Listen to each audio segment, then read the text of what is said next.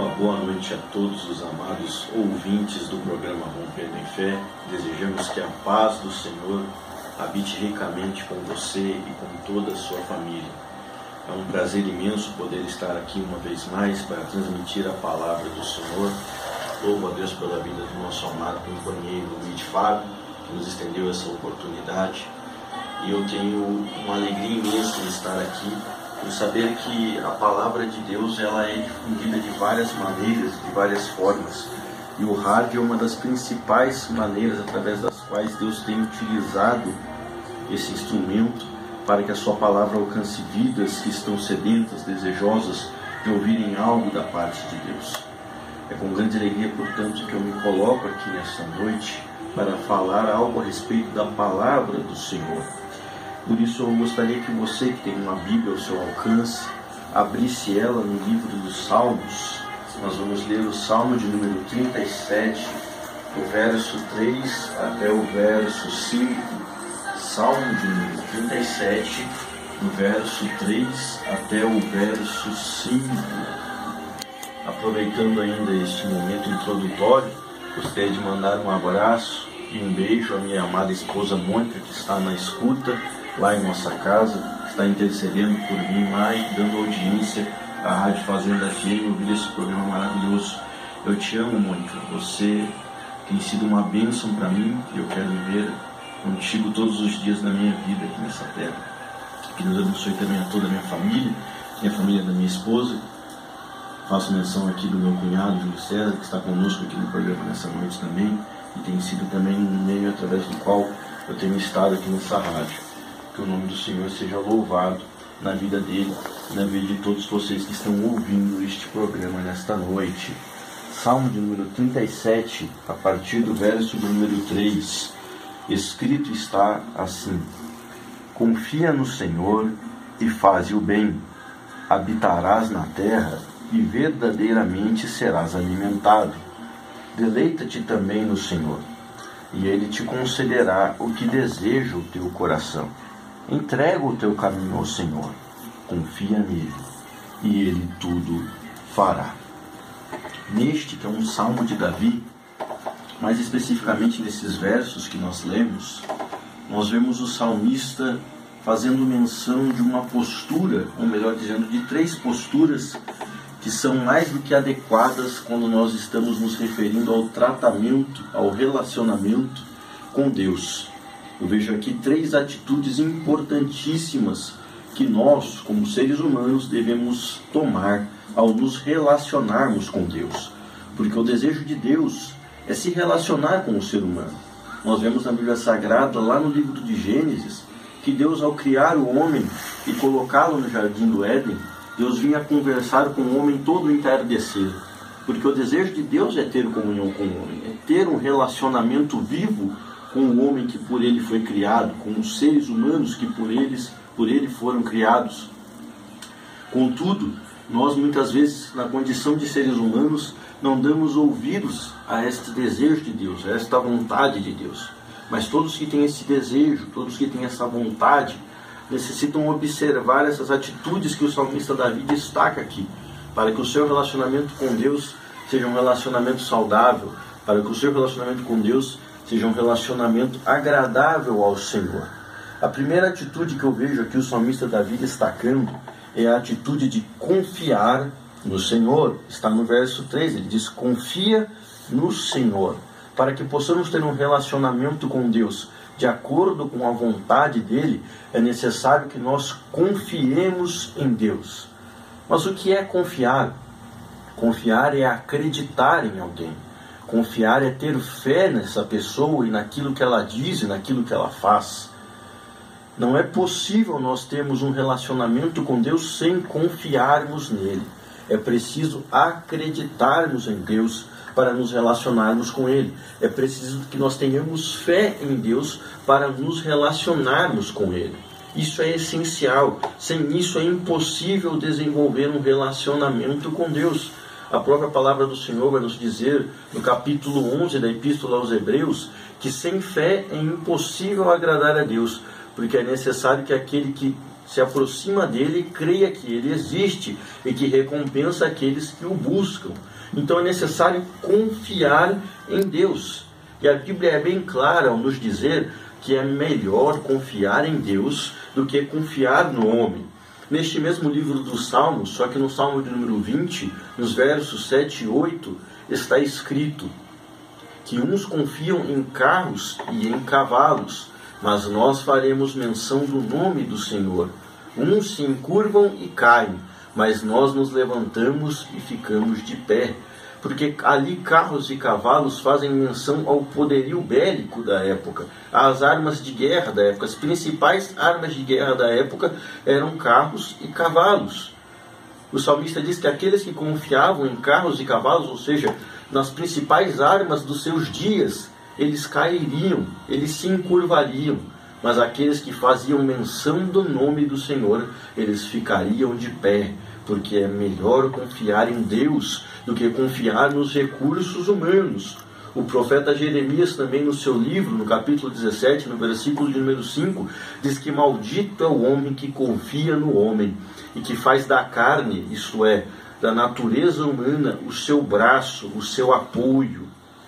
Porque aquele que confia no homem está fadado a ser traído, está fadado a ser enganado, está fadado a ser derrotado, porque os seres humanos não são perfeitos. Nós não somos perfeitos, nós falhamos, nós erramos, nós pecamos. Quantas vezes nós pecamos? Mas Deus é perfeito. Por isso é melhor confiar no Senhor do que confiar no homem. Você pode confiar em Deus. Deus não vai te trair, Deus não vai te abandonar, Deus não vai te deixar para trás porque ele é digno de confiança. Em Números 23, 19 está escrito que Deus não é homem para que minta, nem filho do homem para que se arrependa. Aquilo que ele diz, ele faz. Aquilo que ele promete, ele cumpre. Você pode confiar em Deus. Você deve confiar em Deus. Confie em Deus para que você possa desenvolver com Ele um relacionamento verdadeiramente agradável a Ele. É preciso confiar em Deus, mas para que nós confiemos, é necessário que nós conheçamos. Quanto mais você conhece alguém, mais você tem condições de confiar nesta pessoa. Quem é casado sabe muito bem disso. Quando você se casa com uma pessoa, você tem um conhecimento relativamente grande dela, mas a partir dos dias de convivência, de casamento, você adquire um conhecimento maior. Você sabe o que essa pessoa pensa, o que essa pessoa fala, o que essa pessoa, ah, como essa pessoa age. E isso aumenta ou diminui a sua confiança nela. Com Deus não é diferente. Quando nós conhecemos Ele, nós confiamos mais ainda nele. Por isso que no livro do profeta Oséias, no capítulo 6, no verso de número 3, está escrito: Conheçamos e prossigamos em conhecer ao Senhor. É preciso que nós cresçamos nesse conhecimento de Deus, para que cresçamos também na confiança que nós dispensamos a Ele temos que conhecer a Deus para confiar mais nele. Em João 6, versículo 69, os discípulos de Jesus dizem a ele: Nós temos crido e conhecido que tu és o Cristo de Deus. Eles conheciam a Jesus porque estavam andando com ele já há meses, há anos. E quando muitos discípulos abandonaram a Jesus, porque esse é o contexto do capítulo 6 do Evangelho de João, multidões abandonam Jesus, os doze apóstolos não o abandonam, eles ficam com ele e dizem: Nós temos crido, ou seja, nós confiamos, e conhecido, ou seja, nós conhecemos o Senhor, por isso podemos alicerçar a nossa fé neste conhecimento.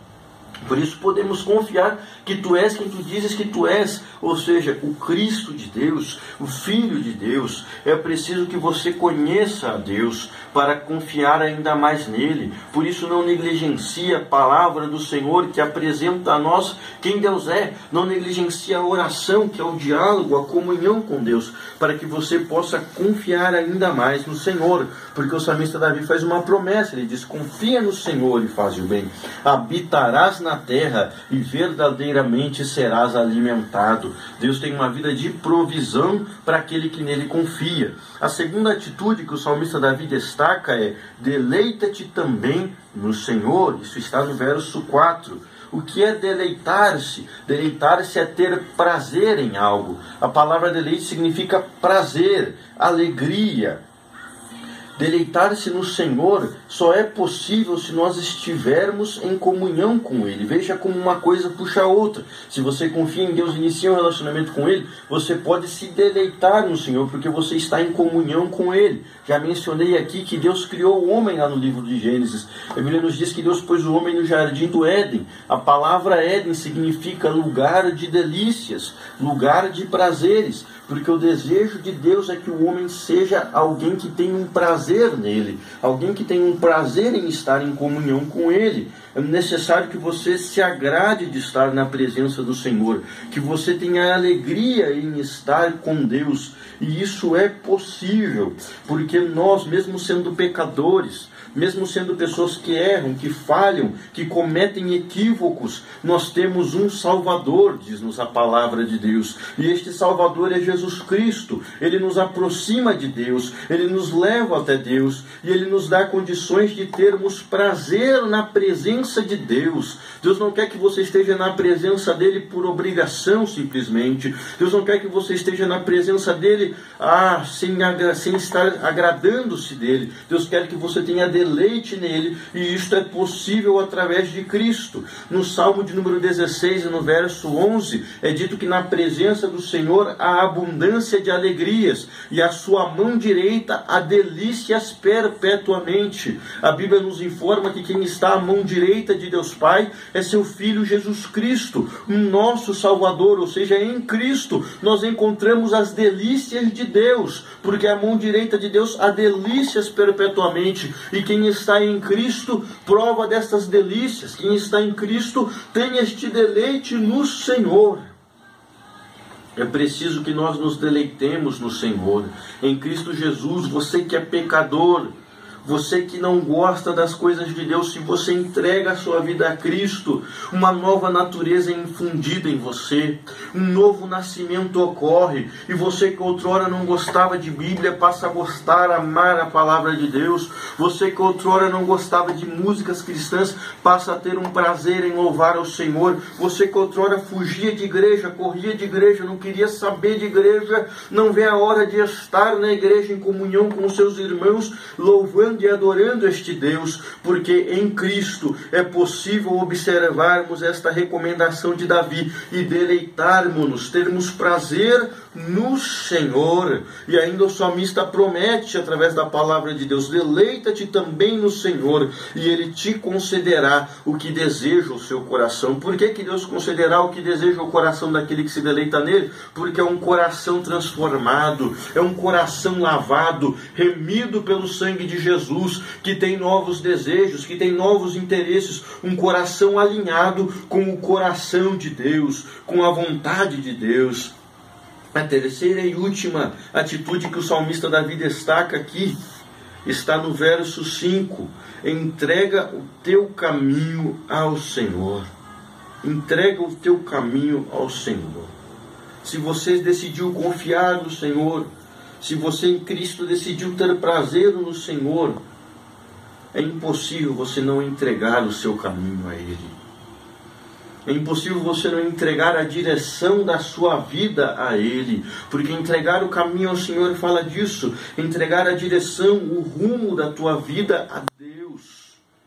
Deus é aquele que sabe o que faz, por isso nós podemos entregar a nossa vida a Ele entregar o nosso caminho a Ele, porque Ele é capaz de nos dirigir por caminhos corretos. O livro de Provérbios nos diz que há caminhos que são agradáveis aos olhos humanos, mas os fins desses caminhos são a morte. Caminhos enganosos, caminhos tortuosos, mas aquele que entrega o caminho ao Senhor, ele anda por uma vereda de justiça, por um caminho bom, um caminho que é estreito, é verdade, mas é um caminho que leva à vida eterna. Porque a palavra do Senhor nos diz no Salmo 119, verso 105, que lâmpada para os nossos pés e luz para o nosso caminho é a palavra de Deus. Deus nos guia pela Sua palavra. Romanos 8,14 vai nos dizer que todos os que são guiados pelo Espírito de Deus, esses são os filhos de Deus. Deus nos guia pelo seu Espírito Santo que nos foi dado em Jesus Cristo. Por isso devemos entregar os nossos caminhos a Deus, entregar o nosso caminho ao Senhor, porque a Bíblia vai nos dizer que os caminhos do Senhor são melhores. Isaías 55, versículo 9. Deus diz que os caminhos deles são mais altos do que os nossos caminhos. O caminho de Deus é melhor. O caminho de Deus é melhor. Portanto, entrega o teu caminho ao Senhor. Deixa Ele guiar a sua vida. Deixa Ele guiar a sua história. Deixa Ele dirigir os seus passos. Porque Deus sabe o que faz. Entrega o teu caminho ao Senhor. Então, nós vemos aqui três atitudes importantíssimas na vida daqueles que desejam se relacionar com Deus. É preciso confiar no Senhor, é preciso deleitar-se no Senhor e é preciso entregar-se ao Senhor. Por isso o salmista Davi encerra dizendo no verso 5: Ele tudo fará. Deus faz tudo por quem se relaciona com, por, pra, por quem se relaciona com Ele. Deus pode fazer tudo por você desde que você queira ter um relacionamento com Ele, queira conhecer ao Senhor e ter uma vida na presença dEle. Que Deus abençoe ricamente a sua vida nesta noite e que essa palavra possa ser refrigério e bálsamo para o seu coração. Em nome de Jesus.